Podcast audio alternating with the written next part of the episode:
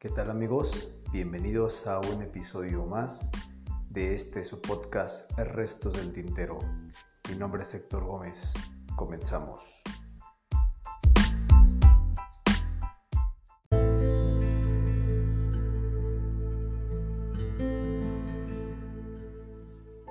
¿Qué tal amigos? ¿Cómo están? Es un placer estar con ustedes nuevamente y es un gusto saludarlos después de una semana de ausencia una ausencia por motivos personales que es un aliciente para venir a hablar hoy de un tema para mí muy importante. El nombre del episodio de este podcast para el día de hoy es El duelo y el enfrentarse ante la muerte. Aquello que se tiene con certeza en esta vida es la muerte. La gente muere a cada instante. No hay quien se salve. Tarde o temprano le llegará su final. La vida se termina en un momento preciso llega a su fin y no hay vuelta atrás. Al menos ya nada sigue igual para los que sobreviven, que es a ellos a quien duele, que son quienes sufren la muerte. Los seres humanos no escaparemos de la muerte. Esta nos acosará hasta encontrarnos y nos iremos a otro plano, tal vez el espiritual. Hay personas que no tienen una creencia espiritual más allá de lo terrenal. Se respetan las creencias de cada quien. En el libro tibetano de la vida y la muerte de Rinpoche, él dice que la muerte es el reflejo o es el espejo de la vida. La muerte puede ser horrorosa o benigna, depende de las circunstancias en las que llegue.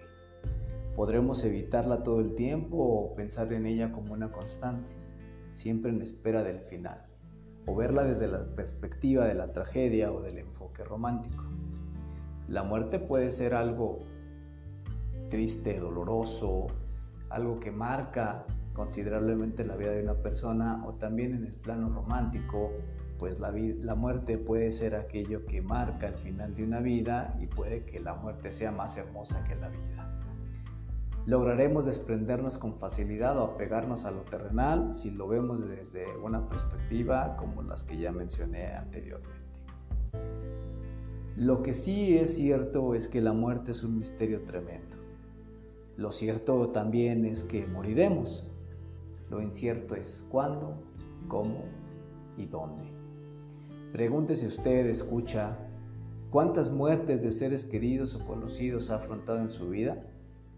Algunas de estas fueron espontáneas y abruptas, otras fueron esperadas, a lo mejor estaba un familiar enfermo y poco a poco uno se iba haciendo la idea de que tarde o temprano la persona iba a morir iba a fallecer, e iba a pasar a otro plano. Pero tal vez, tal vez las muertes espontáneas y abruptas y también aquellas que fueron esperadas, tal vez en su mayoría fueron dolorosas. Cuando alguien pierde un ser querido, duele. Es una pérdida de esas que ya no se recuperarán jamás. Y como ya dije anteriormente, ya nada, ya nada puede ser igual, la perspectiva cambia, la persona sufre y en ocasiones el dolor es tan grande que el sentido de vida se pierde, se esfuma y lo acompaña la ilusión perdida de quien se ha ido. Las esperanzas rotas pueden ser lo más doloroso en la cuestión de la muerte. Puede ser lo que más dañe, anhelar aquello que ya no está y se desea tanto. El deseo es carencia, y en el duelo se desea lo que ya no se tiene y duele saber que nunca más se tendrá. El amor con esa persona ya no satisface ese deseo porque ya no existe físicamente cerca. Ni físicamente ni cerca, la verdad, porque la persona se fue. Todo pensamiento es acto y a través de la palabra se expresa el deseo. En el acto se esconde la intención. Cuando amamos, Idealizamos algo o alguien donde se depositan las esperanzas de realización y con ello las ilusiones de sentirnos dichosos. Hay quien llega a decir que cuando alguien muere, una parte de él muere con ello, se lleva consigo los sueños e ilusiones depositadas en la otra persona.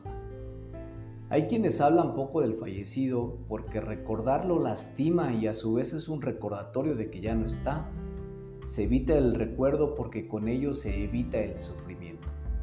Hasta después de un tiempo, asimilada la pérdida, la vida de los vivos perdura en la memoria de los esto lo dijo Cicerón. Pero es a través del proceso del duelo el cual se hace después de perder aquello que se quiere tanto. En el proceso del duelo aparecen ciertas etapas, hay diversos autores que manejan cinco, otros manejan siete. Entre ellas, entre estas etapas del duelo, del proceso del duelo, se encuentra la negación, que es evitar enfrentar la realidad y con ello aplazar el dolor. Después de ello aparece el enojo, aquí se muestran sentimientos de ira, frustración, coraje. Posterior a ello la depresión, la entendremos como una depresión sana tal vez, ¿por qué? Porque está expresando sentimientos de tristeza y se experimenta el dolor ante la pérdida de alguien querido. Posterior a ello aparece la aceptación. La persona se ha ido y no volverá. El sujeto vive con su dolor y recupera la capacidad para experimentar alegría y placer. Es cuando se dice que se supera la pérdida, la cual se acepta y se integra al esquema de vida actual, donde ya no se incluye quien ya no está.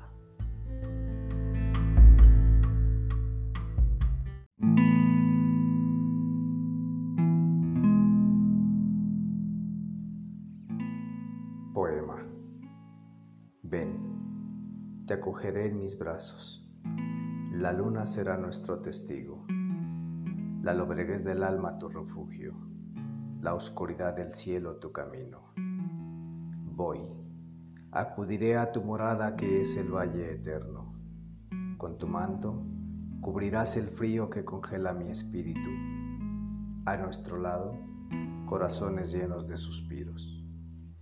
Al final del camino un ángel que me espera hace tiempo. El amor terrenal me llorará a lo lejos. La esperanza abraza mi destino. Y a la luz del día sabrás tú quién fue el que vino.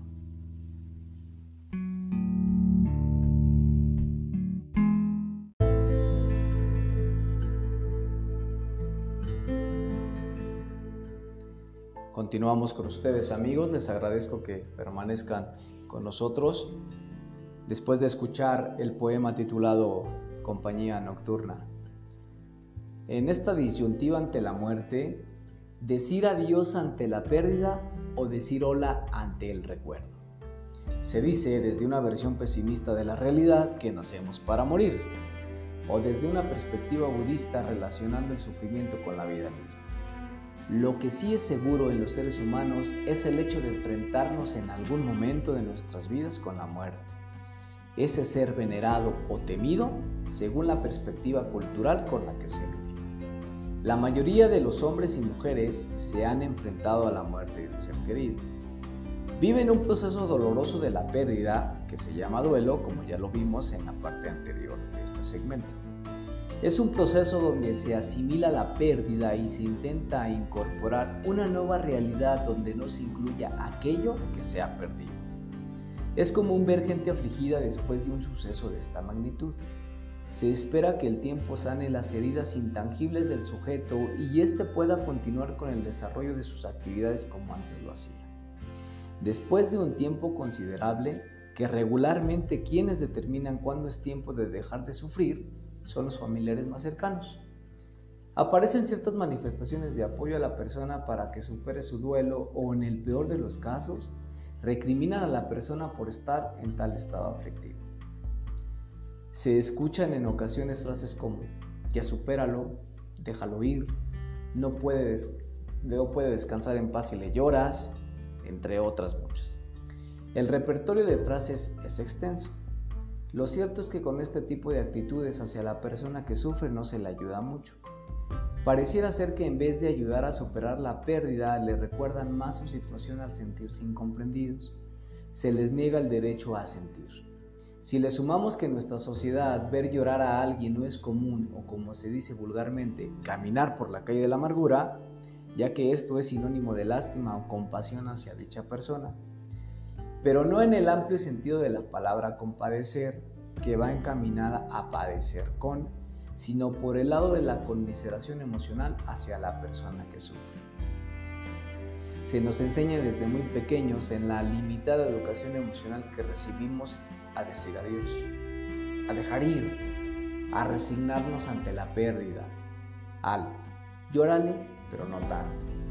Ya se fue, ya supéralo, no regresará, déjalo descansar en paz, está juzgado de Dios. En el sentido literal de la palabra es así. Es un ser que no volverá jamás y en la realidad no aparecerá nuevamente como antes En ese sentido metafórico de decir adiós, se nos enseña a vivir en la ausencia. Estar sin algo que antes lo sentíamos nuestro se incita a olvidar. La persona que dice adiós experimenta vacío, depresión, soledad por lo perdido y las consecuencias de ello en su vida. Muy pocas veces tenemos la oportunidad o podemos decir hola de nuevo. Como lo enseña Michael White en su texto Decir de nuevo hola, donde cambia la temática del duelo, donde la ausencia se convierte en recuerdo y se incorpora a la realidad actual, donde perder no es tan malo como parece. La metáfora de decir hola permite incorporar la relación perdida. Se elabora una nueva narrativa de la relación con el que ya no está y se abre un abanico de percepciones posibles acerca de la relación anteriormente mantenida con lo que ya no es. El decir hola permite incorporar recuerdos que cambian la versión dominante del suceso doloroso. El duelo no se vive de la misma manera se recuerda a la experiencia afectiva y emotiva de la persona. Se invita a elaborar una narrativa a través de lo positivo de la relación afectiva con la persona mediante preguntas que inducen al recuerdo como ¿qué es aquello que le gustaba de ti a quien ya no está? ¿Cómo te sentías cuando estabas con él o ella? ¿Qué cualidades apreciaba de ti? Preguntas que invitan a la persona a describir una realidad distinta que se basaba en la aflicción. Se instaura una percepción diferente. Se invita a que describa lo que el otro, quien ya no está, percibía de la relación que tenía con quien aún vive. Con ello se invita a través de la metáfora a describir la percepción sobre la experiencia que de ellas tenía la persona fallecida ausente. Esto lo dice White. La narrativa es una construcción de una descripción que nace de una interpretación. No hay hechos sino interpretaciones. Muchas veces a lo que llamamos recuerdos es lo que se recuerda del recuerdo. Es una elaboración. ¿Qué mejor que elaborar desde la perspectiva de decir hola de nuevo y nos permite incorporar la relación perdida? Continuamos con otro poema el poema está titulado Quisiera. Espero les guste, amigos.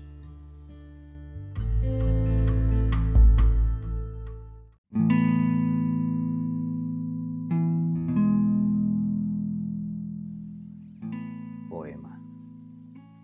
Otra vez en ti estoy pensando, perdido en mi quimera, añorando tu presencia. Te pienso y sonrío, te veo y soy feliz. Sin embargo, tu recuerdo es efímero, se desliza como agua entre las manos. Quisiera estar a tu lado, quisiera tenerte, besarte, hablarte. Quisiera reflejarme en tus ojos, pero no puedo porque tú te has ido. Me falta algo cuando tú no estás y me lamento cuando estoy sin ti. Quisiera llenarme de ti, embriagarme de ti. Quisiera tenerte, quisiera perderte pero con la esperanza de volver a verte. De noche y de día extraño tus ojos, extraño tu boca, extraño tus manos. Muero por besarte, muero por abrazarte, pero muero más por poder amarte. Ahora que ya no estás, me he enamorado de tu ausencia y sigo aquí, esperando tu regreso. Mas tú no llegas y el silencio se interpone entre los dos.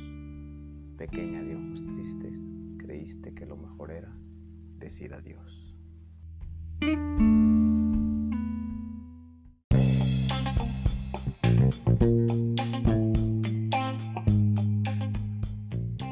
Bien amigos, me despido de ustedes. Mi nombre es Héctor Gómez, amigo y servidor. Esto fue un episodio más del podcast Restos del Tintero. Nos escuchamos la próxima semana.